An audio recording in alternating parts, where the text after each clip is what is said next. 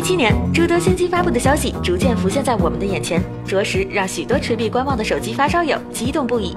关于即将发布的新机，业内传闻不少，许多已经基本定型，真是让人欢喜让人忧。喜的是各种黑科技和更强大的配置，忧的是许多品牌产品固有的顽疾却得不到治疗，让人多少有些无奈。在马上到来的 MWC 二零一七大会上，索尼又有新机即将发布，传闻运存将升级至四 GB，这对众多索尼大法的教众而言可是破天荒的事情。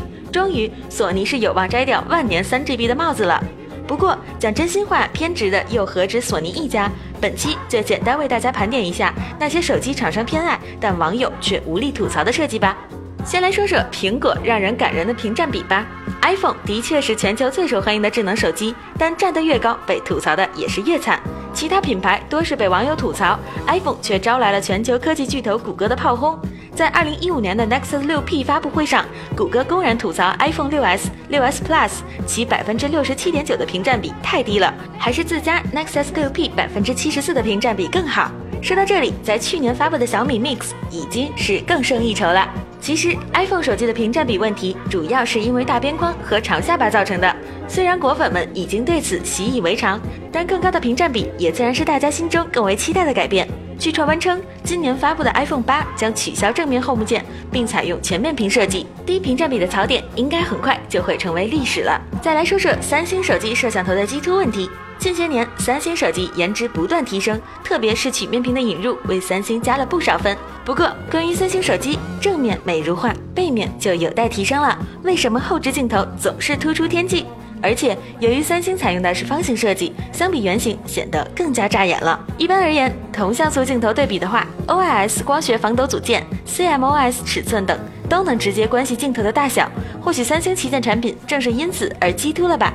同样，此问题在今年有望得到解决。传闻即将发布的 S 八或将摄像头做平，凸起仅有零点二毫米。在二零一五年开年，Type C 接口在手机圈还是个新鲜玩意儿，因为可以正反插的便利，也被不少厂商作为一项卖点大力宣传。而经过这两年的普及，Type C 接口基本已经是新机标配。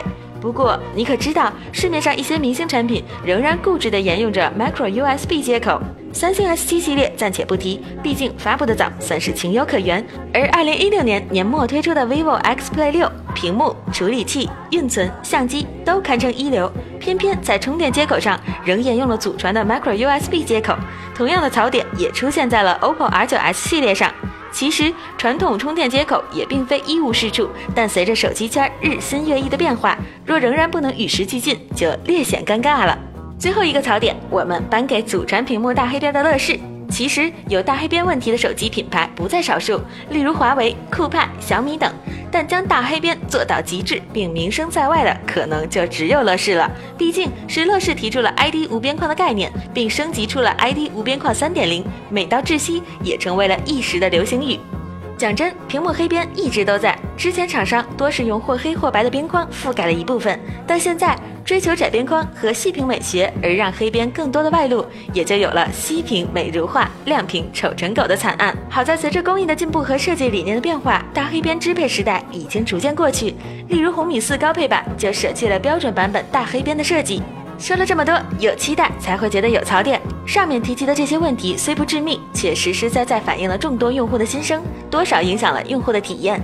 况且，在手机同质化的悲观论调充斥着整个行业的大环境下，如果短期内没有大的突破，做好细节应该会是不错的方向。